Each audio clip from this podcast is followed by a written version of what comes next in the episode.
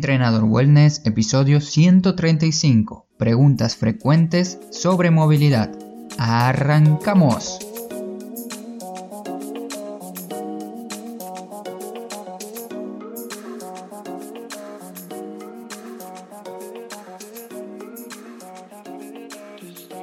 Muy buenos días para todos, bienvenidas y bienvenidos a Entrenador Wellness, un podcast donde vas a aprender sobre entrenamiento, alimentación y lo fácil que es generar hábitos saludables para obtener la vida que de verdad te mereces.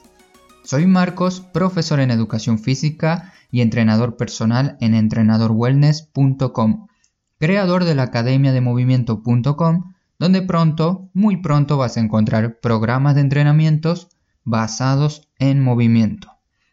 Si sos nuevo o nueva por aquí, Primero, muchas gracias por sumarte. Espero que este episodio sea de tu agrado y te guste. Tenés la posibilidad de suscribirte o darle a seguir al podcast de forma gratis para que te avise cada vez que lance un nuevo episodio, que es cada fin de semana, los viernes normalmente.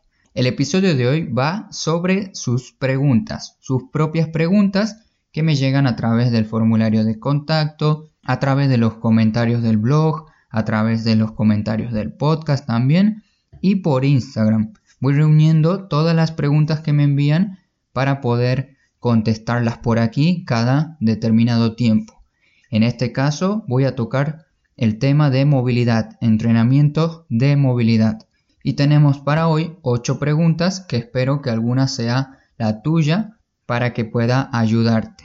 Pero antes, antes de empezar, te tengo que dar un mensaje especial porque me gustaría que estés presente y participes conmigo en un directo que estoy organizando y pensando hacer el viernes o sábado de cada fin de mes a las 12 o 1 del mediodía para poder hacer este directo que se va a llamar Directo en Movimiento, donde podrás hacerme preguntas sobre el entrenamiento de movimiento, movilidad, fuerza y vamos a compartir un momento juntos. Yo voy a estar, por ejemplo, como lo hago normalmente, tomando unos mates y voy a poder ayudarte respondiendo tus dudas. Y vos puedes estar tomando tu bebida favorita o incluso cuando vaya progresando el directo veamos de hacer un entrenamiento, una mini rutina juntos de 10 minutos, 15 minutos. Ya vamos a ir viendo cómo progresa esto. Contame en los comentarios del podcast, del artículo o por Instagram, entrenador-wellness, qué te parece esta idea y si te interesa para que la llevemos a cabo. Ahora sí pasamos a las preguntas frecuentes sobre movilidad. Voy a dejar una lista de preguntas frecuentes, así cuando ingreses al artículo las tienes bien ordenadas. Y si tu pregunta no está en esta lista, que son 8 preguntas, no dudes ni un segundo en comentarla o enviármela para que yo pueda respondértela más adelante. Vamos con la primera pregunta que es, al estar sentado en el piso durante 5, 10 minutos, me empieza a molestar la espalda y el cuello. Creo que se debe a la falta de costumbre. ¿Qué debo hacer? En este caso, cuando una persona está empezando a, ponerse más tiempo en el piso, a pasar más tiempo en el suelo y viene de un estilo de vida más sedentario un estilo de vida como el que llevamos la mayoría, de estar sentados en una silla y quiere pasar a estar más tiempo en el piso, es normal que al estar en el piso se sienta con cierta incomodidad, porque es algo que no lo suele hacer de manera regular. Ten presente que estamos sentados en una silla, en sillones, en los bancos de la parada del colectivo, en el bus, en el tren, en el tranvía. En distintos lugares estamos en la posición de sentados y pasamos de esa posición a querer estar en el piso. Va a ser completamente normal que venir de ese estilo de vida y sentarse más tiempo en el piso empieces a tener cierta incomodidad, porque es algo, lo repito, que no se hace de manera regular. Y para que no sufras esas molestias en el cuello y en la espalda cuando quieras practicar posiciones de sentado en el piso, yo te recomendaría que pases más tiempo en el piso pero de forma progresiva. A progresivo me refiero, por ejemplo, que cada momento que vos veas que tenés un tiempo disponible, que estás trabajando y querés hacer una mini pausa, anda al piso unos 2 minutos, 5 minutos, como máximo en pequeñas dosis a lo largo del día. Cuando estés trabajando te levantas y te vas al piso. Antes de tomar tu desayuno o antes de comer lo puedes hacer también en el piso. O por la noche cuando estás leyendo un libro, en vez de leerlo en un sillón sentado o en la cama, puedes hacerlo también en el piso. Distintos momentos pequeños a lo largo del día para que aumentes ese tiempo de manera progresiva que pasas en el suelo. Digo suelo o piso porque a veces suena diferente, dependiendo del país a donde me escuches. Piso se le suele decir, si mal no recuerdo, en Argentina y suelo en España. La segunda pregunta es similar, por eso la puse después, que es, al estar sentado en el piso durante mucho tiempo, 30-45 minutos, me causa dolor e incomodidad. Como escuchaste la pregunta anterior, era a los 5 y 10 minutos. En este caso, 30 y 45 minutos. Esta es una persona que ya viene entrenando su movilidad y pasa más tiempo en el piso de manera frecuente. Este tipo de pregunta es, como te dije, similar al anterior, pero el caso extremo, se va al otro extremo. Primero vimos cómo el poco tiempo causa molestia por falta del hábito de, de hacerlo. Y ahora, al estar mucho tiempo, sobrepasar esos 30-45 minutos, se empieza a sentir una molestia estando en el piso. Lo importante aquí de esta posición, si es que te empieza a causar algún dolor o molestia, es cambiar de posición. No estar demasiado tiempo en el piso de una misma manera. Y te lo digo aquí en el piso, pero esto se aplica a cualquier tipo de posición, ya sea de pie, sentado en una silla también, puedes ir variando de posición. Pero lo importante es que cambiemos la posición de nuestro cuerpo durante todo el día. Y para eso les recomiendo el episodio número 106, donde les hablo sobre cómo variar posición de sentado en el piso y cómo empezar a hacerlo de manera progresiva. Espero que te sirva ese episodio, el número 106. Vamos a la pregunta número 3 que es sentadilla profunda de descanso o también conocida como cuclillas. No puedo llegar a esa posición. ¿A qué se debe? Para los que no conocen la posición que les digo, hagan de cuenta que hacen una sentadilla pero intentan llegar lo más abajo posible hasta llevar los glúteos a los talones y se sientan en esa posición. Esa es la posición de sentadilla profunda de descanso o cuclillas también conocida. Si no se puede llegar a esa posición, eso se debe a diferentes factores, no existe uno en sí, pero los más comunes que suelo ver son problemas de movilidad de tobillo y de cadera. Te recomendaría que entrenes tanto la movilidad de tobillo como la movilidad de cadera. Eso te va a ayudar a mejorar y poder llegar a la sentadilla profunda de descanso. Y también te quiero aclarar que si hace mucho tiempo que no haces esa posición de sentadilla profunda y ahora quieres empezar a practicarla, te va a costar empezar porque de nuevo no la haces hace mucho tiempo. Pero se puede llegar tranquilamente a la posición de cuclillas entrenando. Y para eso te recomiendo el episodio número 111, que además de hablar de esta interesante posición para descansar en el piso, practicar movilidad, y pasar más tiempo en esa posición, te recomiendo una rutina de entrenamiento para poder hacerla, para poder llegar a la sentadilla profunda de descanso. Y ya que estamos en este punto, en la pregunta sobre las cuclillas, también te quería dar un buen consejo, que es no intentar permanecer mucho tiempo en esa posición.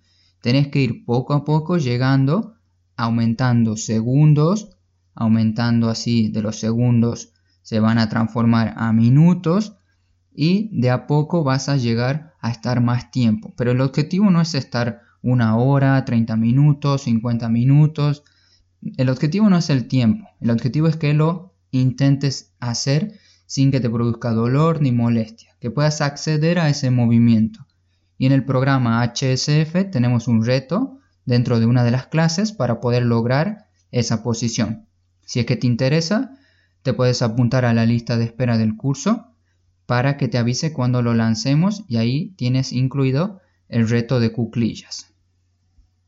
Vamos a la pregunta número 4, que dice, entreno tres veces a la semana, 45 minutos, a veces 60, por clase. ¿En qué momento me recomienda poner los ejercicios de movilidad? Los ejercicios de movilidad los puedes poner en varios momentos de tu entrenamiento. No existe una respuesta ideal, pero personalmente a mí me gusta poner los ejercicios de movilidad al inicio del entrenamiento, en el bloque 1, en la primera parte que la conocemos todos como entrada en calor. Ahí pongo uno o dos ejercicios de movilidad según la articulación que esté por entrenar. Por ejemplo, si estoy por entrenar sentadillas, estocadas, peso muerto, que es piernas, digamos, en general, hago movilidad de cadera y de tobillo.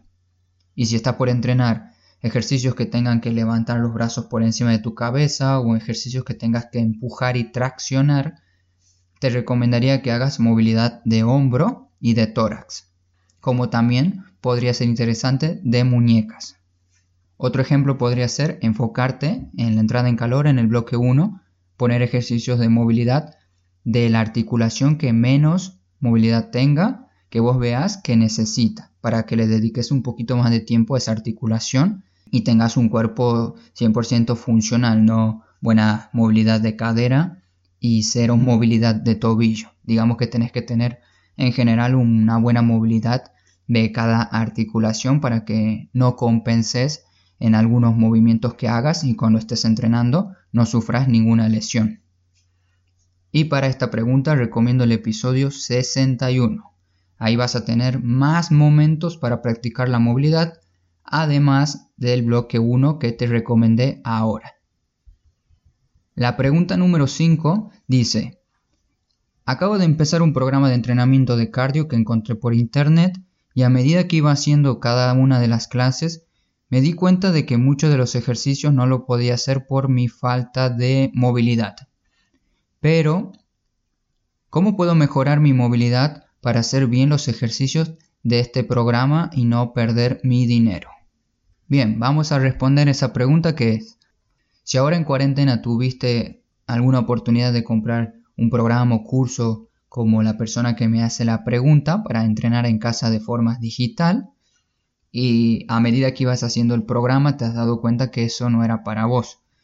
Puede ser que hayas elegido un curso un programa no adecuado al haber tantos entrenamientos, tantos programas que apuntan a la pérdida de grasa con cardio, que tendrías que saltar, que tendrías que hacer ejercicios intensos de abdomen y demás ejercicios demandantes.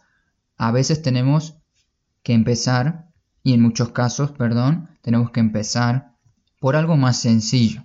Un curso como por ejemplo de iniciación para poder ir conociendo nuestro cuerpo, ir viendo la capacidad de movimiento que tiene y lo que tiene que mejorar para que luego demos un paso a un programa un poco más intenso o de otro nivel, por decirlo de alguna manera. En resumen, si no puedes hacer cardio de manera intensa, ya sea con este programa o con cualquier otro, porque tu movilidad no te lo permite o a veces tu fuerza también no te lo permite, yo diría que por ahora lo dejes apartado para más adelante. Primero, enfócate en entrenar movilidad, en entrenar fuerza y luego haz un entrenamiento completamente de cardio. Aunque completamente a mí no me llama tanto la atención, es preferible tener unos par de días de cardio, uno por lo menos, para entrenar en la semana. Como expliqué hace poco, en uno de los episodios, el 132, de entrenamiento cardio. El cardio importa, pero debe ser solo una pequeña parte de todo tu entrenamiento semanal o incluso en algunos casos mensual. Te repito de nuevo, el episodio 131 quizás te ayude a organizar bien tus entrenamientos de cardio por si quieres escucharlo y conocer en qué momento ponerlo para que tengas un buen entrenamiento. Y para terminar esta parte, si estás pensando en comprar algún curso o programa de entrenamiento, pero no sabes si de verdad te puede ayudar, me lo puedes contar tranquilamente, así te doy mi punto de vista antes de que inviertas plata para ver si te puede ayudar o no a tu salud. Me lo puedes contar tanto por aquí como por privado. Y yo te diré cuál será tu mejor opción así te puede ayudar. Quedan las dos últimas preguntas, la siguiente es la número 7 que dice, ¿la falta de movilidad de cadera me puede causar dolor lumbar? Me puse a investigar porque este tema ya lo había tocado hace un tiempo en el blog, en el podcast, y hay uno que otro estudio que mencionan sobre la falta de movilidad de cadera, concretamente la falta de extensión de la cadera se correlaciona con el dolor lumbar, ya que a medida que pasan nuestros años solemos movernos cada vez menos, lo ideal sería que esto no pase, pero si ya te está pasando, se puede revertir esto, primero moviéndonos un poco más cada día y segundo haciendo una rutina específica para los músculos extensores de la cadera, que tenés un tutorial disponible en el blog que se llama flexor de la cadera. Tener esta falta de extensión de la cadera provoca una inclinación pélvica anterior, una inclinación hacia adelante, y de aquí vienen diferentes problemas. Por eso es que debemos corregirlo o contraatacarlo antes de que empiece a progresar ese problema. Y te hablé de la extensión de la cadera, pero la rotación de tu cadera también es importante. Y la falta, ya sea de extensión o de rotación, puede ser causante de tu dolor. Ojo que también entre otros factores, siempre lo aclaro porque esto es algo muy personal, dependiendo de la persona, vamos a ver de dónde viene el dolor antes de preparar el entrenamiento para resolver el problema del dolor de espalda. Y la última pregunta dice, si ya estoy entrenando yoga dos veces por semana, ¿ya estaría entrenando mi movilidad? En este caso el yoga, dependiendo del tipo de yoga que estés haciendo, ya que existen varios tipos, lo sé muy bien porque practico de vez en cuando y también mi novia está estudiando para ser profe de yoga y me cuenta los distintos tipos de ejercicios que existen, posiciones, asanas, etc. Si ya estás entrenando yoga, haría un entrenamiento de movilidad aparte para alguna de las zonas específicas que sientes débil o con falta de movilidad. Que sientes débil me refiero a que no tienes tanta fuerza o poca movilidad. Y algunos ejemplos así lo entiendes mejor o me hago entender mejor. Si te colocas en la posición del guerrero y no puedes apoyar toda la planta del pie en el piso, por completo en el piso, puede ser que tenés falta de movilidad de tobillo. O también si ves que te pones en esa posición y te empiezan a temblar como nunca las piernas y al otro día te duele toda la musculatura de las piernas, puede ser que les falta fuerza, pero lo irás ganando poco a poco. Para algunas posiciones, por ejemplo, las que te colocas boca abajo, como perro boca abajo o cobra, se necesita también movilidad en las muñecas y por supuesto una fuerza general para que te pueda salir bien este tipo de ejercicios.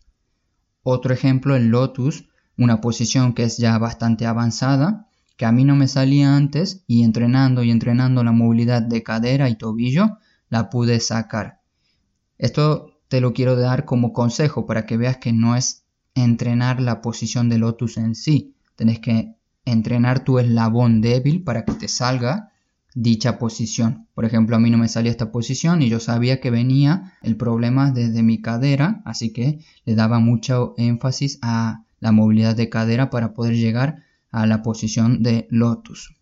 Y si no te sale algún ejercicio de yoga y quieres saber cómo mejorar o qué tenés que mejorar para poder lograr esa posición, me puedes comentar y yo voy a ver cómo ayudarte. Me comentas cuál es la posición que querés lograr o la que venís entrenando y yo te voy a aconsejar qué ejercicio tenés que hacer para llegar a esa posición.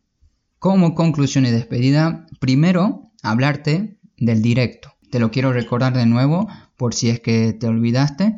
Quiero hacer un directo el viernes o sábado. Me tenés que comentar si te parece una buena idea, si te parece una mala idea o qué me sugerís para que lo pueda hacer. Va a ser a las 12 o a las 1 del mediodía. Y ahora sí, si has llegado hasta aquí y aún no te has suscrito, estás a tiempo, lo puedes hacer. No dejes pasar esta oportunidad para poder mejorar tu salud a través del movimiento, movilidad y entrenamiento de fuerza. Escuchando el podcast vas a tener las herramientas necesarias para que lo puedas lograr. Y si el episodio te gustó, puedes apoyar al podcast con tu me gusta, compartirlo al episodio con una sola persona que creas que le puede ayudar. En este caso hablamos de preguntas.